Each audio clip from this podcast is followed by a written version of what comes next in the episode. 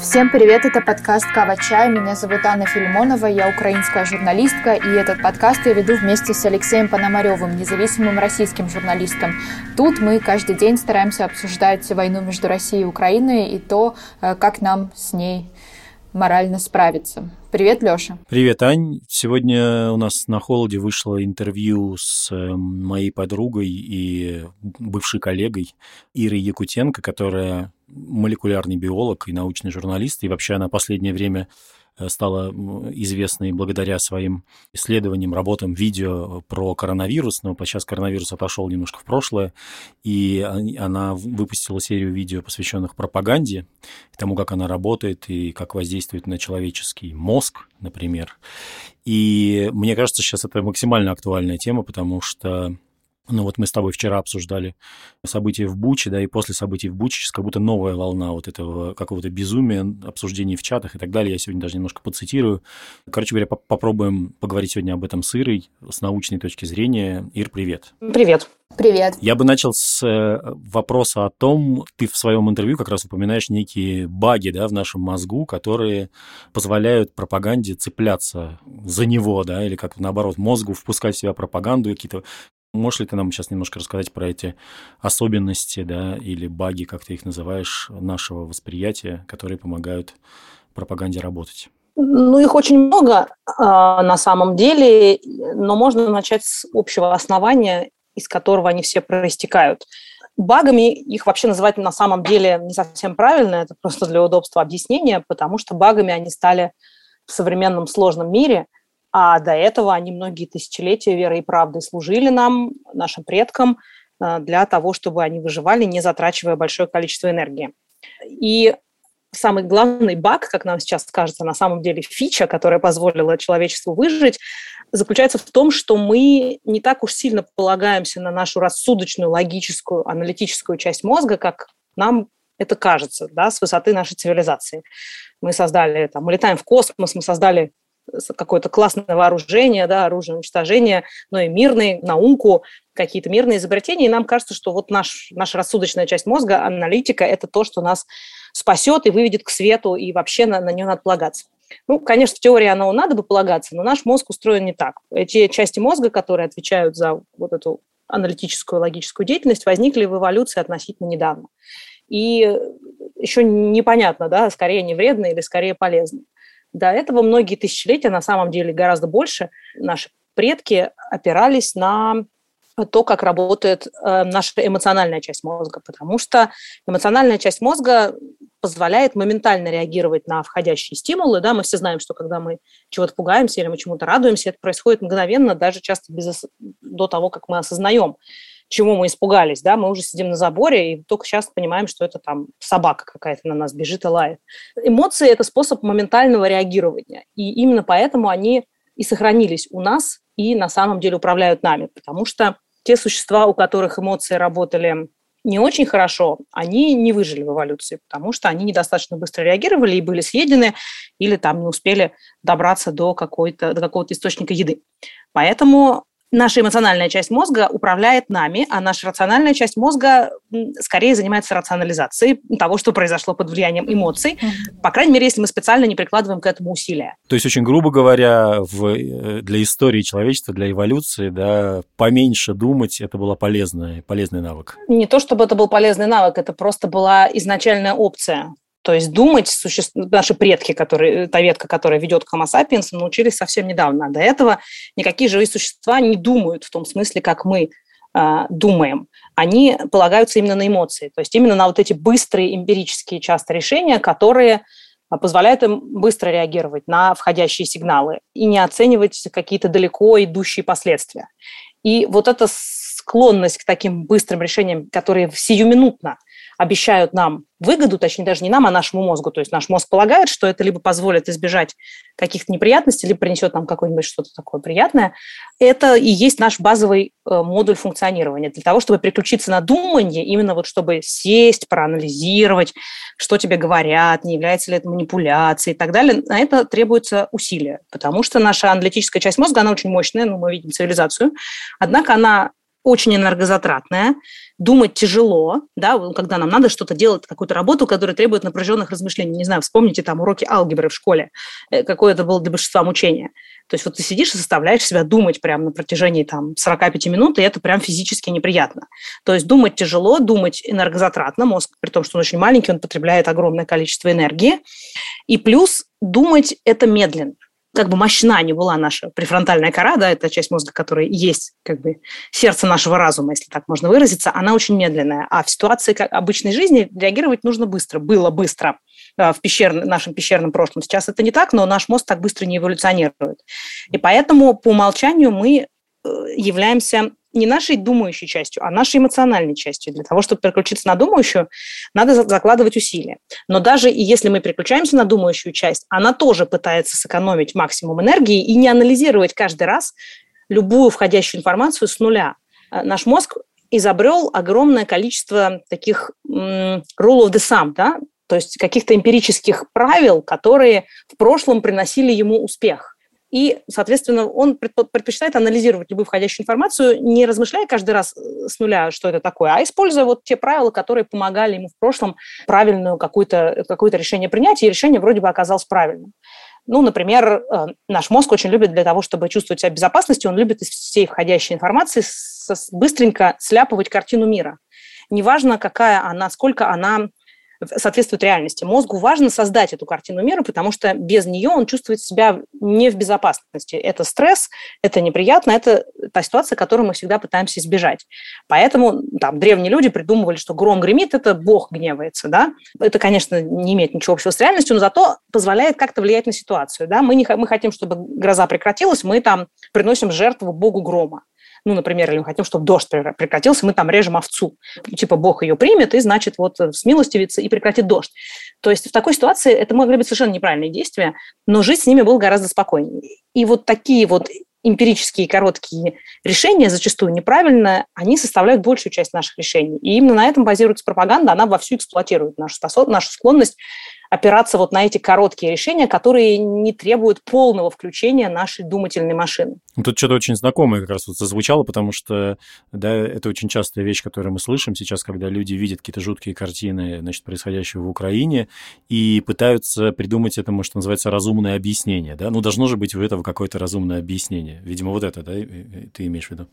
Ну, и это тоже. Я скорее имею в виду другое. Пропаганда, она базируется на эмоциях в первую очередь, то есть она пытается максимально... Ну, я имею в виду картину мира. Значит, что человек себя достраивает, как бы достраивает какие-то вещи, которых он не знает на самом деле. Ну, я вот с этим, честно, я с этим сталкиваюсь просто каждый день в своем э, чате с друзьями, которые пишут, «Э, мое мнение такое, э, этого не могло быть. Я еще не успел посмотреть видео из Бучи, но мое мнение такое, русские солдаты не убивают беззащитных людей. Понимаешь, вот такая как бы позиция. Да, Например. отчасти, да. Я поняла вопрос, да, да, это именно оно. Это то есть та картина мира, которая уже у них создана, создана годами пропаганды. Вот что важно понимать, что картина мира, кажется, что мы сейчас им покажем факты, расскажем все как есть, они сразу поменяют свою картину мира, ничего подобного. Они создавали эту картину мира, что там наши солдаты там герои, там, значит, победы, да, это такая крайне важная часть культурного кода, э, все, что у нас с ней связано, это прям сразу вызывает какую-то да, священная война, ну, вот что-то такое героическое. И очень, когда, даже когда мы предъявляем факты, которые этому противоречат, они э, сразу воспринимаются в штыки, потому что они грозят разрушить вот ту самую да, картину мира, которая сложилась, и которую любые попытки нападения на эту картину воспринимаются как атака, которой надо противостоять. То есть человек не готов, то есть такой какой-то homo sapiens идеалис какой-нибудь, да, он вот, как нам рассказывают в школе, что надо вот учиться, получать новую информацию и постоянно менять свою картину мира в зависимости от того, какие факты ты получаешь из окружающей среды. Наверное, есть люди, которые так устроены. Не знаю, Христо Грозев, например, да, наверное, он так вот устроен, что вот он способен э, так э, постоянно изменять свою картину мира. Большинство людей совсем не так устроены. У них создается некая картина мира, и потом сдвинуть ее бывает крайне сложно. И да, это вот то, что, о чем ты говоришь, да, это проявление именно этого. Ирина, вот вы говорите в своем интервью, что, в частности, российская госпропаганда, она использовала вот этот прием повторения, потому что э, наш мозг э, как бы реагирует на ту информацию, которая повторяется, ему кажется, что она правдива, раз ее повторяют, особенно там с разных сторон, да, разные люди.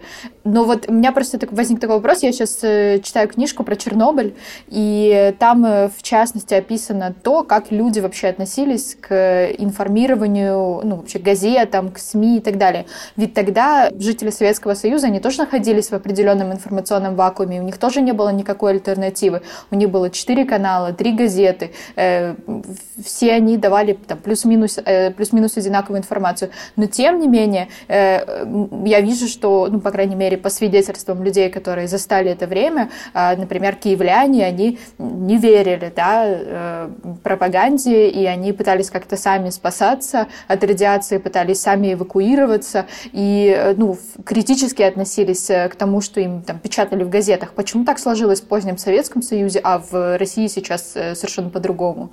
Но тут, прежде чем отвечать на этот вопрос, я бы сделала такую ремарку, что, мне кажется, это иллюзия что большое какое-то существенное количество людей в Советском Союзе вот на самом-то деле все понимали и просто жили с фигой в кармане. Это то, на самом деле, о чем тоже долго говорили люди, там, находящиеся в оппозиции к современной mm-hmm. власти. Это иллюзия. Mm-hmm. Наш мозг – это тоже еще одна из особенностей нашего мозга. Мы крайне плохо умеем оперировать со статистикой. Для нас это непонятно. То есть для того, чтобы оперировать статистическими величинами, есть специальные курсы в университетах, которым люди учат, там, будущих ученых, и, например, это не настолько сложно бывает, что там, скажем, биологи или химики иногда просто там, когда делают какое-то исследование, отдельно у них есть человек, который статистикой именно занимается, потому что это сложная очень наука.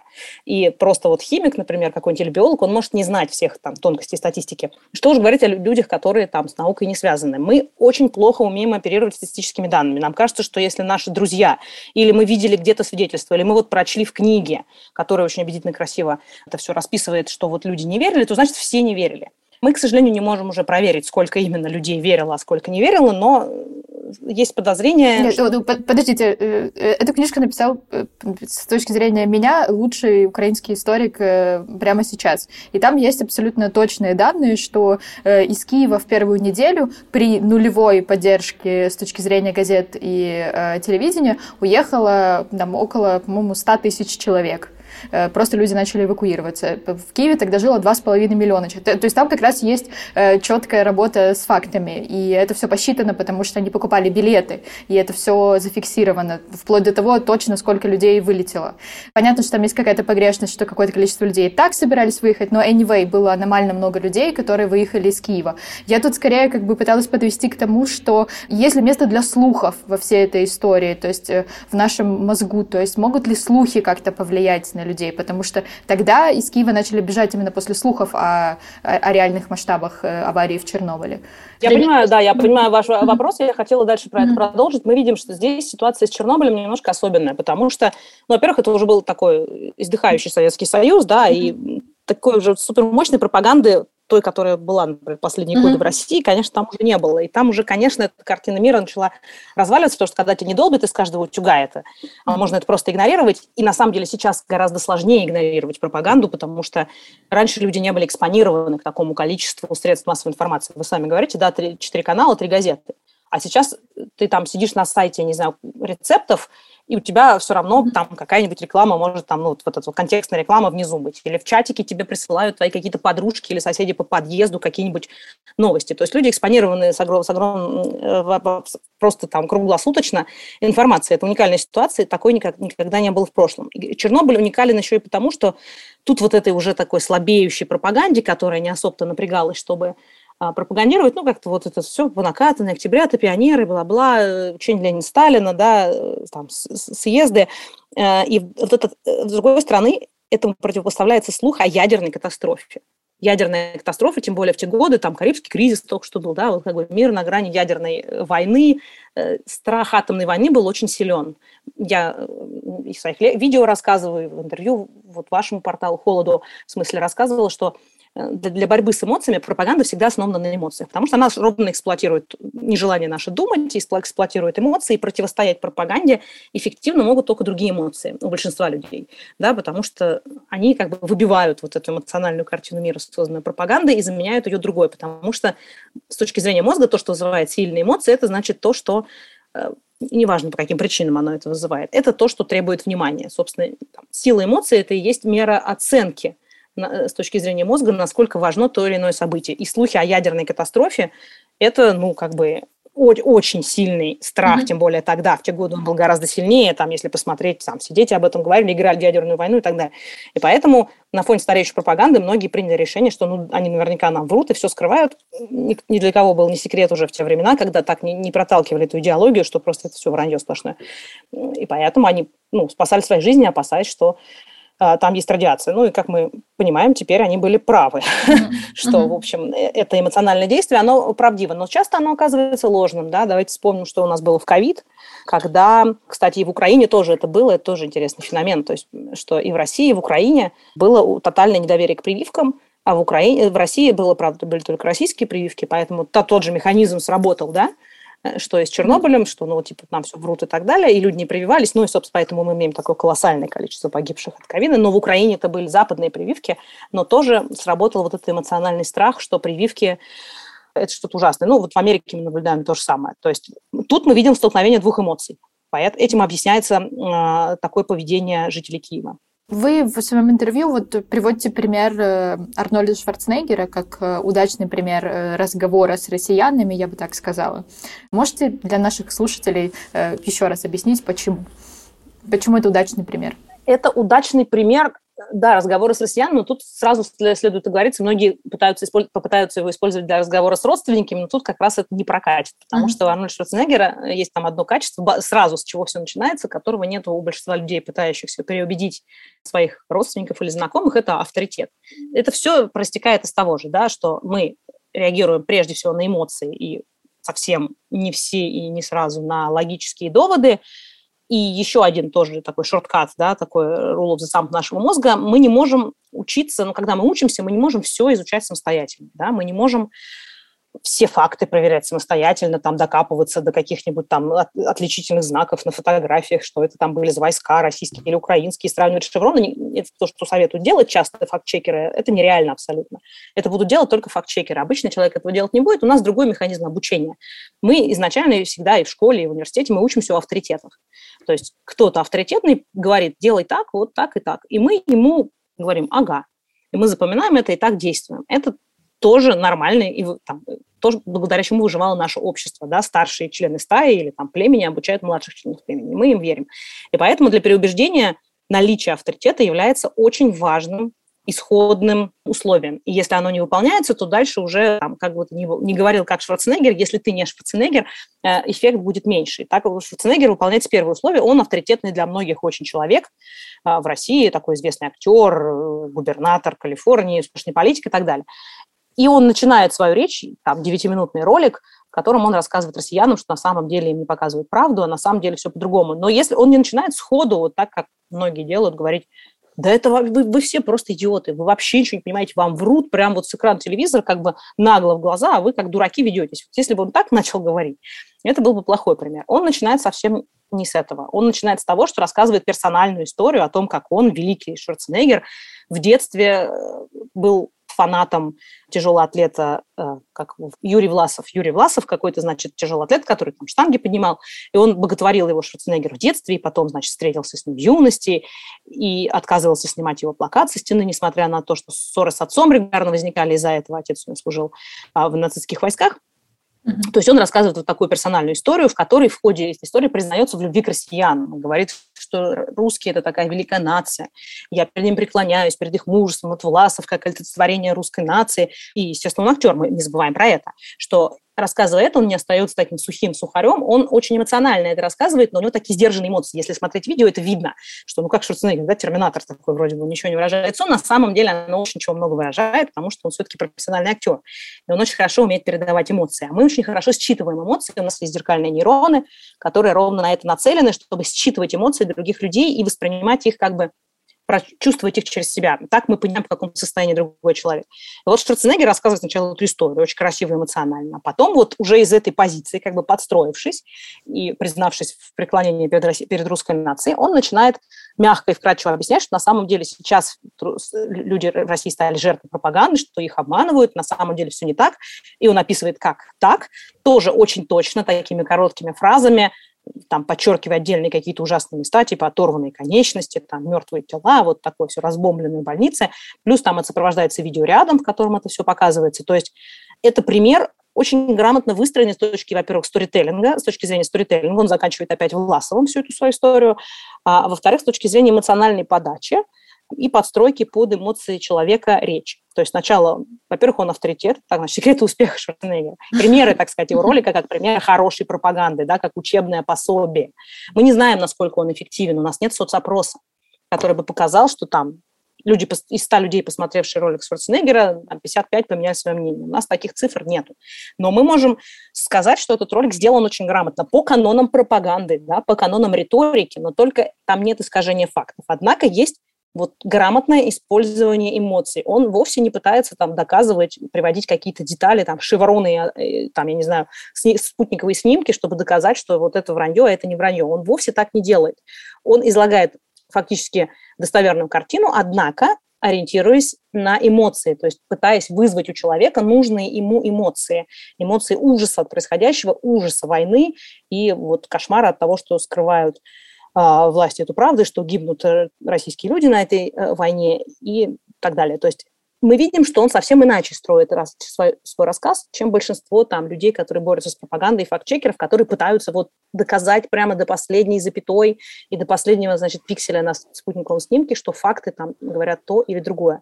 На самом деле большинство людей, вот. Э, грустная правда в том, что им плевать на факты. Но вот проблема еще в том, что я испытывал вот уже в этом подкасте в своем легендарном имперском чате с друзьями, значит, кидал им, естественно, ролик с Шварценеггером. Меня он тоже очень сильно впечатлил, вот ровно по тем причинам, которые ты перечисляешь. Ну, не могу сказать, что там это произвело эффект разорвавшейся бомбы. Ну, пара человек написала, и там из шести, что да, типа, все, вроде он классно сказал. К, самый мой там главный оппонент, который как раз, мне кажется, кажется, абсолютно не, ну, то есть бесполезно, что ему, что ему говоришь. Он написал, что, типа, ну, понятно, да, Шварценеггер, как бы, типа, из серии сам нацист. Ну, короче, ну, вот в духе, знаешь, ну, типа, а какая, а фамилия у него какая, откуда он сам, короче. Ну, в общем, короче, знаешь, какие-то вещи, которые ничего невозможно противопоставить. И, и вот что еще меня мучает, на самом деле, к вопросу об авторитетах, мы даже это немножко в Ковачае уже обсуждали, э, почему люди, очень же много авторитетных людей и крутых выступило против войны. Акунин, Гребенщиков, Шварценеггер, Бона, Пол Маккартни, я не знаю, но это люди, которые для многих в разных сферах, да, э, имеют какой-то свой вес и авторитет. Света Лобода. Лобода, Меладзе, ну это просто... Меладзе, да. Вот, и, и люди при этом все равно верят не им, а верят э, Сергею Лаврову или Дмитрию Пескову, да, которые, которые и, и люди, которые просто, ну, как бы врали им, э, ну, там, Песков особенно, да, там, последние лет 10 уж точно, как бы, примерно по каждому поводу. Как это вот устроено? Я не очень понимаю, если честно. Начнем с с первого момента. Первый момент – идея, что один ролик Шварценеггера или там пост в Инстаграме там певицы Лободы способен переубедить людей – это иллюзия. Картина мира людей, которые подвержены пропаганде, создавалась годами. Да? Ну, минимум 8 лет, да, мы понимаем. А скорее всего, вообще-то говоря, больше. Но это вот минимальная оценка. То есть вот 8 лет они слушают информацию, которая, ну, боль, она может противоречить в каких-то отдельных местах друг другу, но это, кстати, не важно. То есть люди прекрасно живут с противоречиями, если общая канва соблюдается. Да? Э, и общая канва более или менее соблюдается все эти годы, и выстраивается картина мира. Переломить такую картину мира одним роликом невозможно. Тут надо понимать всем людям, которые пытаются переубеждать, что это надо было начинать делать раньше, много лет назад. Э, наш мозг, у него есть еще одна такая особенность, тоже эволюционная, он воспринимает знакомую информацию как убедительную это тоже имеет вполне эволюционное значение. Вот если я проходил уже один раз мимо этих кустов, сначала мне, может, показались какими-то странными, но я прошел один раз, оттуда никто не выпрыгнул, второй раз прошел, ничего не произошло, третий раз прошел. Ну и все, значит, эти кусты, такие кусты безопасные, да? То есть вот охотник, если он будет достаточно терпелив, он может вполне себе там вот притвориться чем-нибудь и там три раза ничего не сделает, потом животные к ним привыкнут. Ну, фотографы также с дикими животными работают, да, то есть они там сначала не фотографируют, а просто сначала привыкают, как бы заставляют, ну, находятся рядом с животными. Животные привыкают и перестают на это реагировать как на опасность. Вот то же самое и с информацией. Мы сначала слышим, нам кажется, это может быть каким-то, ну, странным какая-то вот идея, да, имперскости, например, или что-то еще. Второй раз слышим, ну, может, опять кажется странной. Третий раз уже начинает замыливаться как бы восприятие, потому что это вот уже нам это уже слышали, это нам уже знакомо. И автоматом на этот счет огромное количество исследований, что знакомая информация воспринимается как более правдивая. Поэтому все, что дальше на это наслаивается, уже как бы гораздо легче воспринимается, потому что это первый кирпичик, который заложил нашу картину мира. Ну, на этом реклама вся основана, да, вот ты, вроде ты можешь говорить, я вообще не смотрю рекламу, я там, когда рекламные паузы с фильмов, не знаю, там, обед готовлю. На самом деле ты слышишь эти названия, потом ты приходишь в магазин, и хочешь купить стиральный порошок, и, и видишь, что там 10 тысяч наименований стиральных порошков. Какой ты выберешь? Ну, тот, который ты слышал название. А, ты, может, там не думаешь, лучше он других или нет, но просто вот а вот это вот, наверное, какой-то нормальный, думаешь ты, или даже несознательно это происходит, а такой выбор, и ты берешь этот стиральный порошок. Так наш мозг работает. И вот вы годами люди слышали эту информацию, ну, странно думать, что один пост лободы сможет что-то переломить. А, это надо, э, чтобы переломить, нужно либо очень сильное, нужно, нужно либо очень сильное эмоциональное впечатление, то есть, грубо говоря, привести человека там туда и пока там к его родственникам показать, что происходит. И то он может начать сопротивляться, наоборот, и говорить, что это все там, под, там подстроили и так далее. Но, тем не менее, это может сработать, такой эмоциональный шок. Или вот такое систематическое, аккуратное воздействие без противодействия такого прямого, то есть если сразу в конфронтацию идти, то информация просто не будет восприниматься. Она будет изначально маркироваться как этот враг пытается разрушить мою картину мира, мой дом, в котором я живу. Да, ну, картина мира – это как бы наш ментальный дом, который делает наш мир безопасным. И ты на него нападаешь. А вот так аккуратненько, из дружеских каких-то вот отношений, не знаю, там разговоры о погоде, а вот типа, а вот, кстати, там тетя Маша там с Украины там пишет что-нибудь такое аккуратненько. Э, долго-долго надо это делать для того, чтобы потихонечку прорваться в эту картину мира. Поэтому, к сожалению, выступления каких-то селебрити, кто-то надеялся, что они что-то изменят, ну, конечно, нет.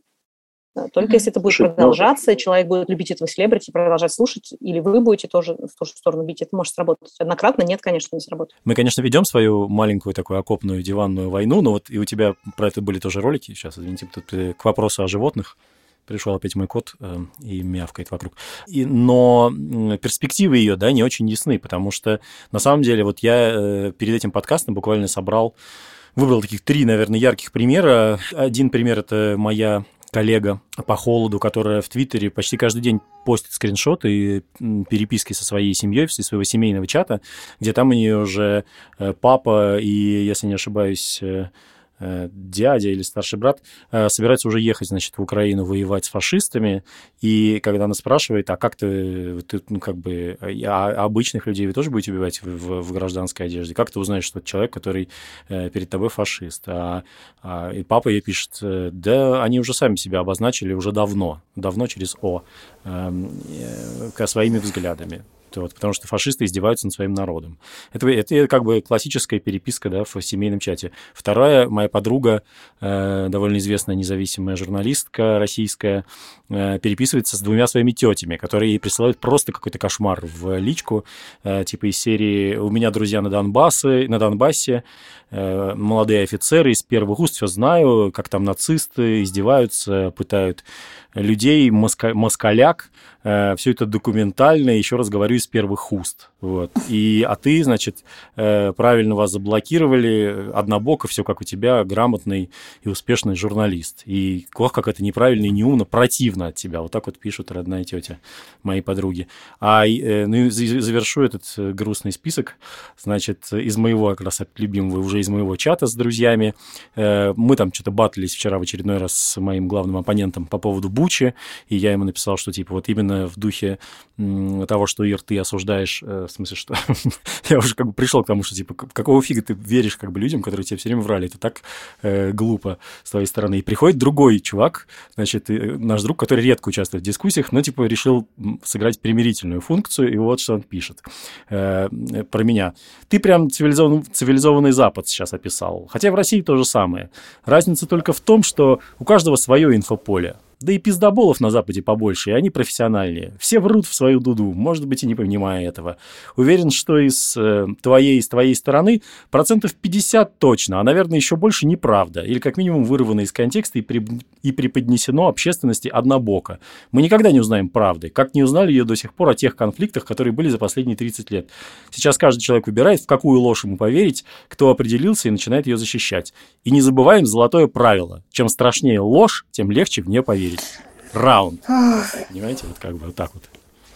И дальше, Ир, расскажи про свои тактики любимые, да, противостояние вот этой вот этой истории. Ну, я тут ничего хорошего не скажу, потому что, на самом деле, если там ты смотрел мои ролики, один у меня есть ролик, который, по-моему, второй по популярности сейчас, о том, что, к сожалению, переубедить большинство людей не удастся. Тому есть довольно большое количество причин, то, что пропаганда воздействовала долгие годы, то, что мы легко живем с противоречиями. Вспомните, в ковид, да, одни и те же люди не прививались, потому что вакцины недоисследованы, а с другой стороны ели БАДы или какой-нибудь гидроксихлорохин, который вообще, вообще либо вообще не были исследованы в ковид, либо было показано, что они эффективны. Это абсолютно их не смущало. Против, абсолютно противоречивые утверждения в одном и другом случае. Картина мира э, сложилась годами. Значит, следующий еще момент, почему сложно людей переубеждать. Истина, далеко есть у нас убеждение такое, да, идеалистическое, что всем людям важна истина, типа, важно знать, как, где правда. Это не так. Важно знать, где правда, какому-то, наверное, как девиация, да, как какие-то определенные гены, которые вот у некоторых людей складываются так удачно, что вот они желают докапываться до истины. Большинство людей вообще пофигу на это на все. Им не важно, где истина, им важно, например, чтобы было комфортно.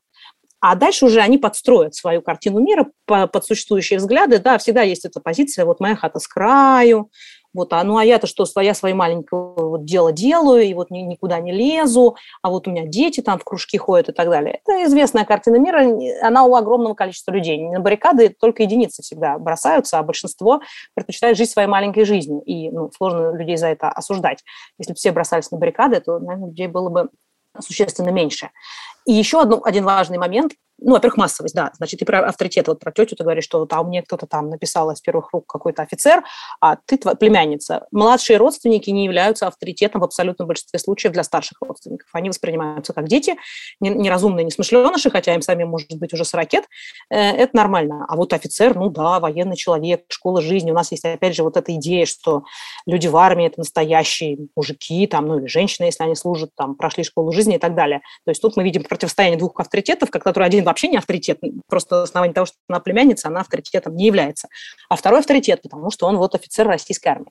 Плюс массовость. Если ты один против, что-то такое говоришь э, противоположное, а вокруг все, подружки из чата в WhatsApp, сотрудники на работе, телевизор и радио, которые многие люди слушают вообще 24 часа просто фоном, а, у них работает телек, говорят другое, то ты проигрываешь изначально. А вот второй момент, ну, это как бы аргументация одного класса людей, а второй, вот ты сразу привел две, два типа аргументации. Первая – это вот такая, ну, как бы, я не хочу говорить слово «простые люди», это люди, скажем, которые не заморачиваются, да, вот такими вот размышлением о том, а как оно на самом деле, где правда, где ложь, как там все картина мира устроена, они вот как-то принимают данность, которая им легче всего, проще всего доступна, и не задумываются о, о том, как оно на самом деле. А есть люди, которые считают себя очень сложными. Вот это классический пример людей, которые говорят, это вы не понимаете, это другое, они все так просто, всегда у медали есть две стороны. Это очень характерные аргументы. Этих людей переубедить невозможно, они всегда считают себя, что они умнее всех остальных и понимают, что они-то видят глубже, они как раз никогда не принимают какую-то сторону в явном виде, потому что, ну, в явном виде принять сторону – это стать уязвимым, да? Это сразу понятно, все твои слабые и сильные стороны, если ты какую-то сторону принял. Они никогда в явном виде не занимают сторону, и это очень, возможно, даже усиливается в последнее время из-за того, что в последнее время имеет место такой феномен, как деконструкция правды. И это очень опасная история, деконструкция нормы, деконструкция правды из-за того, что мы идем к демократии семейными шагами, индивидуализм, права и свободы каждого человека важнее, чем там права и свободы э, общества, с одной стороны, а с другой стороны, вот эта заточенность на индивидуальных потребностях позволяет людям там делать все, что угодно, всегда можно чему э, это, это найти оправдание. Это с одной стороны, что касается морали, можно ли бывать других людей, а с другой стороны, мы видим тактику, да, с одной стороны, это тактика, да, с другой стороны, это попытка разоблачать фейки – то есть, когда тебе говорят какой-то факт. Раньше факт это было, было мерило истин. Вот есть факт, и против него спорить невозможно. А теперь нету фактов, нету правды. У нас деконструкция правды произошла, потому что тебе говорят какой-то факт, тут же кто-нибудь говорит, это фейк. Это вы что, у нас 21 век в дворе. Это фейк, фотошоп, там, все шевелится, или, я не знаю, э, или все это вообще выдумано. И у нас не осталось фактов, то есть не осталось того, что раньше было последним доводом. То есть вот люди людей там, хотя и раньше это было, да, людей приводили к Освенциму, показывали лагерь, и все равно находились те, кто говорил, что это неправда, да, что это не может быть так. Но все равно для, для мирового сообщества никаких сомнений не было, что если есть Освенцим, то это значит вот как бы доказательство, рыльца в пушку. А сейчас для, для многих людей не существует правды, они действительно, им их невозможно ни в чем убедить, они будут выбирать сторону, которая максимально комфортна, потому что ну, мы всегда так делаем. Мы всегда пытаемся выбрать максимально комфортную для нас сторону, но для кого-то важна истина и мораль для них вот, в силу разных причин. Есть особенности личности, есть особенности воспитания, которые не позволяют приступать какие-то грани, да, и там, если ты видишь, что та страна, которой ты раньше придерживался, приступает, то ты уже как-то перестаешь себя с ней ассоциировать. А есть люди, для которых это все не так принципиально.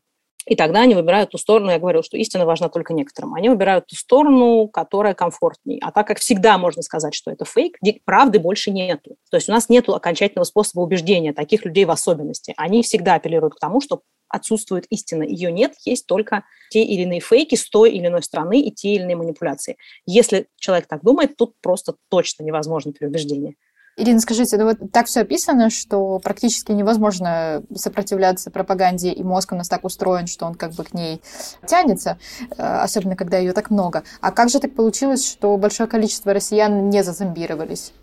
Мы же не будем отрицать, что есть много людей в России, которые не верят пропаганде. Там они сейчас выехали, не выехали, но они есть. Это у них э, как-то по-другому устроен мозг или, или как? Как это объясняется? Во-первых, я опять повторю уже документ, я его уже говорила, мы не знаем, сколько. Мы знаем, что они есть, безусловно, но сколько их реально мы не знаем. В России 146 миллионов человек. Сколько там выехало? 100 тысяч там по самым оптимистичным да, по оценкам. Еще какое-то количество людей осталось в России ну, со своими убеждениями. Ну, мы понимаем, что это от 140 миллион, от 146 миллионов 100 тысяч, ну, хорошо, пусть это будет 1%. То есть это очень маленький процент. Почему так получилось? Ну, потому что разные источники информации. Сейчас это усугубляется все больше и больше. Мы все живем в, в собственных информационных пузырях.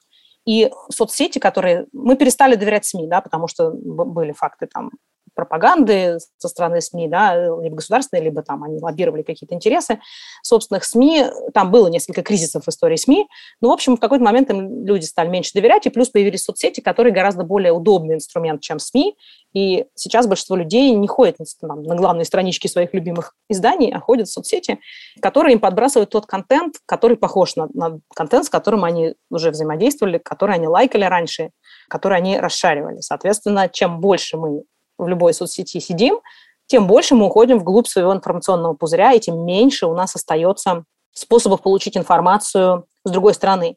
И в плане переубеждения, ну, к сожалению, сам вот там все пытаются понять, какую стратегию, как рассказывать об этом, чтобы люди поверили когда мы посмотрим на количество СМИ, вот обычный гражданин, у которого нет VPN, который вообще во все эти технологии плохо умеет и смотрит сам телевизор, а на Яндекс, э, читает Яндекс Новости в интернете и считает, что это СМИ, но есть огромное количество людей, да, которые никуда не ходят, вот они либо ВКонтакте где-нибудь получают новости, либо на, на Яндекс заходят на главную страничку, и что там написали, ну, то, значит, вот и картина дня – и они никогда, вообще, в принципе, никогда не слышат никакой другой информации. Совершенно неважно, как вы будете ее своей вот этой маленькой аудитории, вот этим десяткам тысяч людей, которые имеют другое мнение, ее доносить. Они и так с вами согласны. Да, в лучшем случае кто-то колеблющийся, который вот изначально вот у него есть какие-то сомнения, он вот так, и он умеет, да, во все это, может найти вас. И вашу информацию он это послушает, и, может быть, поменяет свою точку зрения. Проблема не в том, как мы даже доносим информацию, хотя она тоже есть. Проблема в том, что обрублены источники информации. То есть, ну, можно создавать очень хитроумные и сложные программы, но если топором просто перерубить электрическое снабжение компьютера, то он ничего не сможет сделать. То есть в данном случае был, была максимально грубая тактика применена, просто mm-hmm. перерезаны все источники информации. Мы знаем, что в советское время кто-то, отдельные люди, там сам издат был, да, какие-то вот слушали вражеские голоса, там, но сколько было вот этих людей, которые вот этим всем заморачивались. То есть на самом деле сейчас, что делать в России, у меня нет ответа на этот вопрос, потому что, потому что с той стороны очень серьезное сопротивление, которое, например, началось с того, что просто буквально за одну неделю уже, да, практически все СМИ, которые еще оставались, были отключены от эфира. И теперь люди, которые специально не интересуются поиском другой информации, они и не могут получить эту другую информацию. А вот те отдельные люди, которые еще в Фейсбуке остались, да, то есть они умеют VPN, да, это и, и, и продерживаются с другой стороны, это часто вот люди из серии «Правды нет», э, есть только фейки э, со всех сторон. То есть они на самом-то деле, они, наверное, более или менее понимают, что, наверное, что, наверное, что-то не так э, с консерваторией. Но зачем в этом признаваться, если ты в этой консерватории, например, работаешь да, и получаешь зарплату? То есть гораздо комфортнее для себя, и чтобы когнитивный диссонанс в голове не создавать, нам некомфортно, да, если у нас есть какие-то моральные принципы, мы не хотим думать, что мы работаем на корпорацию, которая эти все моральные принципы нарушает. Поэтому проще убедить себя в том, что все не так однозначно, есть какие-то более высокие цели, и вообще неизвестно еще, правда это или нет. Меня, меня дико раздражает эта позиция, я прям э, очень на нее Она меня очень триггерит. И она сейчас очень часто... Но это защитная, конечно. Это очень, это очень простая... Э, это очень простой ответ, который с тебя сразу снимает всю ответственность вообще. Тебе сразу легко становится. Вот что думать дальше не надо. Когда ты все назвал фейком, то можно расслабиться. Да, и плюс еще есть сложная экспертность, потому что одно, когда э, выходит какой-то человек и говорит, это фейк, потому что, потому что. Я эксперт, типа, вот в военном деле, uh-huh. Петров.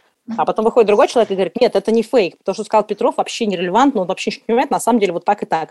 Обычный человек, который не эксперт в этом, он вообще не понимает, кто из них эксперт, а кто не эксперт. А может быть, они оба не эксперты. То есть mm-hmm. тут еще и такая история, что доказывание фейк это или не фейк доходит, э, то есть можно, конечно, общее рассуждение, но это понятно всем, что это бла-бла. А когда вот они начинают какие-то детальки сравнивать, обычный человек вообще не может понять, о чем они говорят. И не, то есть это не э, получается, что он доверяет не фактам, а квалификации эксперта. Потому mm-hmm. что, ну, то есть вот ему кажется, что Петров эксперт, а вот Иванов что-то не очень эксперт. И поэтому, чтобы там Иванов не говорил, я буду верить Петрову, потому что я все равно одинаково не понимаю, что говорит не Петров, ни что говорит Иванов. Ну, поэтому это же эмоционально, это же вещь. То есть он же доверяет зачастую не квалификации, а харизме. Конечно. Там... Мы это вот в ковид видели в полный рост тоже, что доверяли тем экспертам, которые как бы громче говорили и какие-то там более эмоциональные страсти, мордасти рассказывали, или наоборот обещали, что это все фигня, не страшная грипп. А эти все эксперты занудные, они что-то такое говорят на птичьем своем языке, ничего не понятно. То есть а, обычный человек, он не может отделить эксперта реально от неэксперта. Это все работает на вот эту идею, что правды нет, все фейк, факты можно как угодно трактовать, и вообще их можно создавать. Может быть, есть уже какие-то исследования на тему того, что наш мозг начал эволюционировать в сторону э, логической э, э, обработки и анализа информации, да? Нет, однозначно нет. Я, я даже могу объяснить, почему, почему это не так, потому что эволюция всегда происходит, когда, грубо говоря, мы не эволюционируем, когда нам комфортно. Угу. Эволюции нет, когда вокруг есть комфорт, потому что эволюция – это выживание наиболее приспособленных. То есть вот происходит что-то с окружающей средой, либо, например, слишком много э, особей какого-то вида появляется, начинает конкурировать за ресурсы, либо изменяется каким-то образом окружающая среда, например, падает метеорит наступает там я, зима, да, из-за того, что поднимается пыль, там все растения умирают, э, и, в общем, становится очень мало еды. Ну, опять же, то есть появляется резкая конкуренция за ресурсы. Или еще что-то такое происходит, то есть резко меняется среда в неблагоприятную сторону. И тогда начинают выживать те, кто случайно, у него есть какие-то вот качества, заложенные генетически, которые позволяют ему чуть лучше к этому приспособиться. Соответственно, он оставляет больше потомства, с его потомством происходит то же самое, то есть выживают те, кто чуть лучше умеет к этой среде приспосабливаться, значит, чуть лучше, больше оставить потомство и так далее, и так далее. Никакой эволюции мозга в сторону, вот, значит, таких, как есть такое такая книга «Туман из Андромеды». Это такая фантастика категории «Б». Но она вот настолько плохая, что даже прямо ее имеет смысл почитать, потому что там вот все, наверное, клише собраны, которые можно только придумать про научную фантастику, и там такое общество будущего, где все люди заняты исключительно интеллектуальным трудом, то есть вот они все время что-то создают, созидают, и все их мысли об этом, и они хотят только сотворять что-нибудь прекрасное и в созидательном труде проводить свои дни, и они вот совершенно лишены каких-то там вот наших обычных качеств, не знаю, типа в телек, завалиться с чипсом перед телеком как бы и полночи сериал смотреть. Такого у них нет даже никаких таких порывов. Вот такого, к сожалению, не произойдет, потому что нет дискомфорта, который заставлял бы людей эволюционировать в сторону более нас, как вид, в сторону более умных людей. Потому что цивилизация стала настолько мощной, что мы, вообще говоря, спасаем всех. Если раньше действительно могли выживать более умные, потому что было тяжело. И человек, который мог придумать, как себе и своим родственникам лучше выжить, соответственно, помогал распространять свои гены. А сейчас у нас социальные системы, отличная медицина, которая спасает всех, в том числе тех, кто раньше даже не родился или умер бы в первые месяцы после рождения. Сейчас мы всех спасаем, потому что у нас западная цивилизация, у нас ценности морали, там, э, гуманизма и так далее.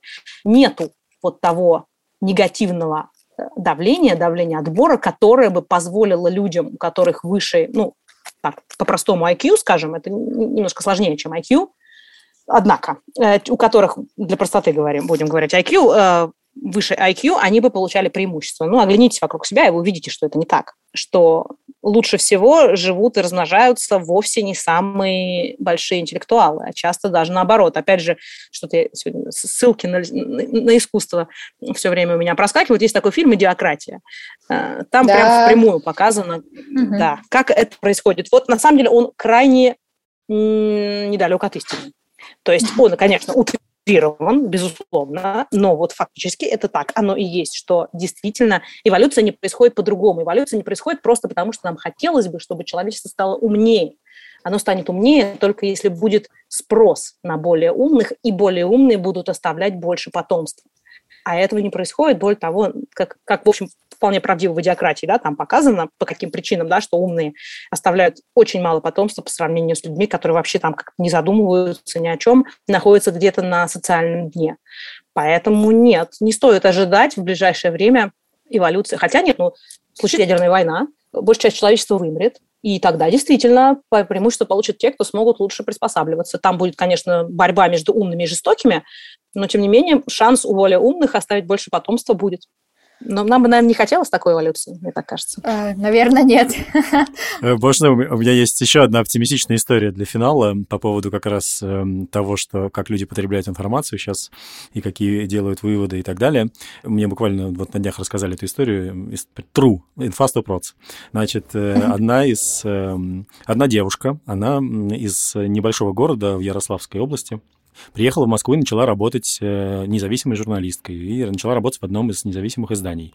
В какой-то момент ее батя, который там у себя в этом небольшом городе занимался э, ремонтом автомобилей, работал где-то в автосервисе, он решил посмотреть, чем занимается дочь, значит, и начал в интернете читать какие-то статьи, которые она сама писала, и что вообще пишет издание, в котором она работает. И дальше ему Яндекс Новости начали выдавать каждый день новости разных оппозиционных медиа, э, которые туда могли попасть так или иначе. И весной 2021 года он вышел в своем городе на митинг в поддержку Алексея Навального, там было около сотни человек. Вот, и он был единственный с плакатиком, его повинтили. После этого он дал интервью нескольким независимым медиа. А, таким образом, получил некую такую ачивку борца, так сказать, за свободу слова.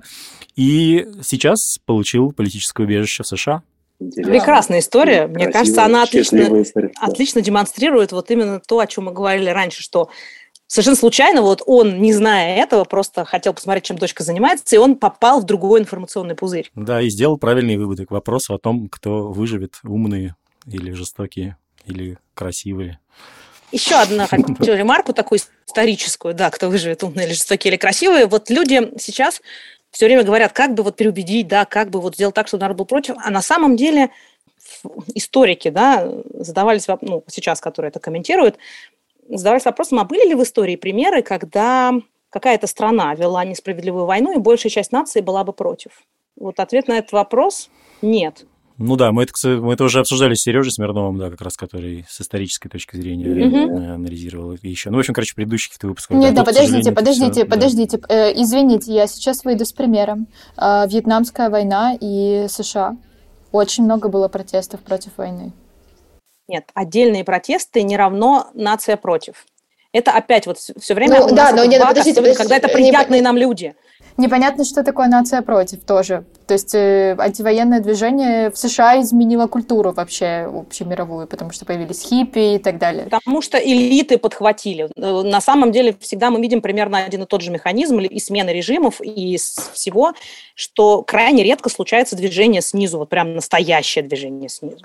Обычно всегда это происходит так или иначе с ведомо или с поддержкой, или вообще под руководством кого-то из, из тех, кто уже находится наверху. Поэтому, то есть, и мы видим, например, например, на примере немцев, да, наверное, очень многие люди были против. А еще когда я, ну, как я живу в Германии, мне интересно было, когда мы приезжали, а почему так мало, если посмотреть на всю историю фашистской Германии, почему так мало было протестов? На самом деле, было единственное успешное э, протестное движение, вот эти алые и белые розы, они были, и это были просто мальчики и девочки, которые вот что-то там, значит, объединились, их там повязали при первой же акции, когда там разбрасывали листовки, такой масштабной акции, их всех там замечательно то ли расстреляли, то ли повесили.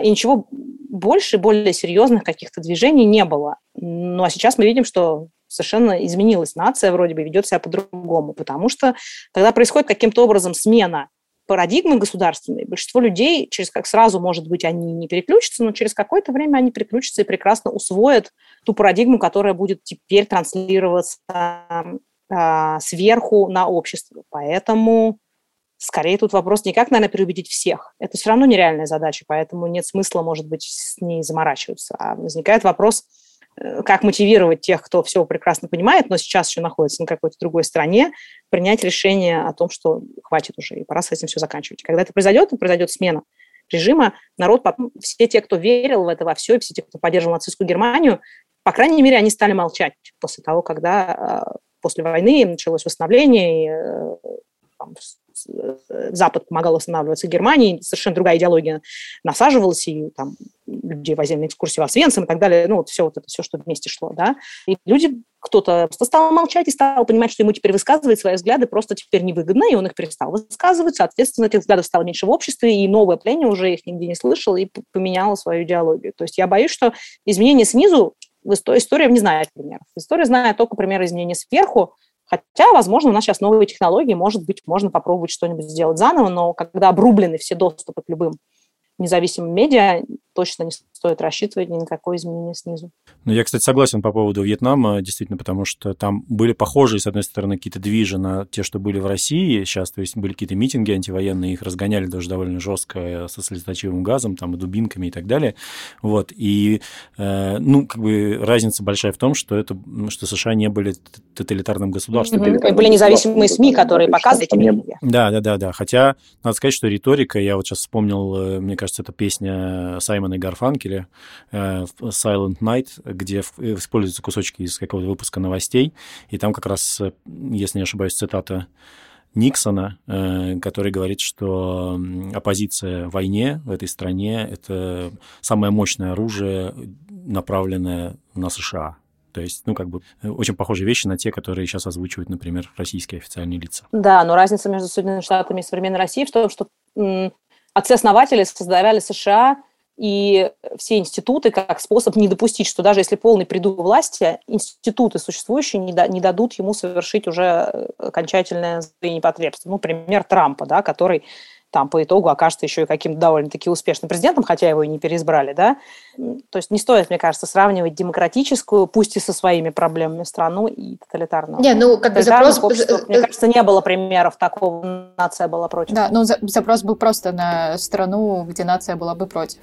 Вот. Ну, в Америке вообще, вы знаете, существует огромная общественная дискуссия по поводу участия их страны вообще в каких-либо войнах, и она, собственно, сопровождала и подключение Америки и к Первой мировой войне, и ко Второй мировой войне. Э, у них это постоянная дискуссия, у них же есть э, количество людей, которые считают, что Америка не должна никогда вмешиваться ни во что, что за пределами Америки, и какие-то люди, которые считают, что Америка должна вмешиваться. То есть это такой некий их постоянный дискурс, который, в котором они находятся.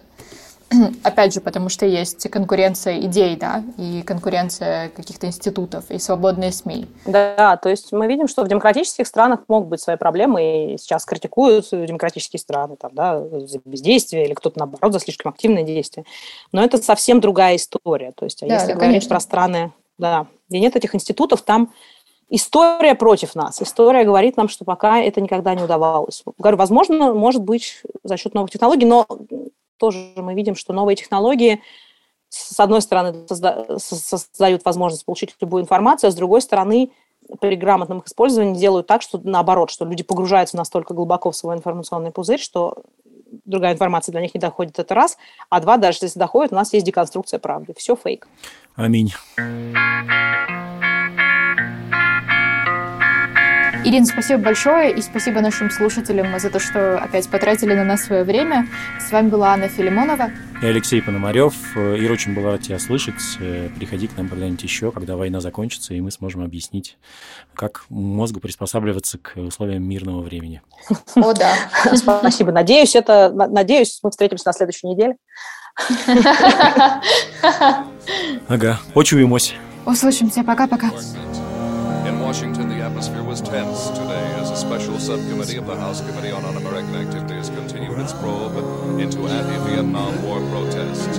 Demonstrators were forcibly evicted from the hearings when they began chanting anti-war slogans. Former Vice President Richard Nixon says that unless there is a substantial increase in the present war effort in Vietnam, U.S. should look forward to five more years of war. In a speech before the Convention of the Veterans of Foreign Wars in New York, Nixon also said opposition to the war in this country is the greatest single weapon working against the U.S. That's the 7 o'clock edition of the news. Good night.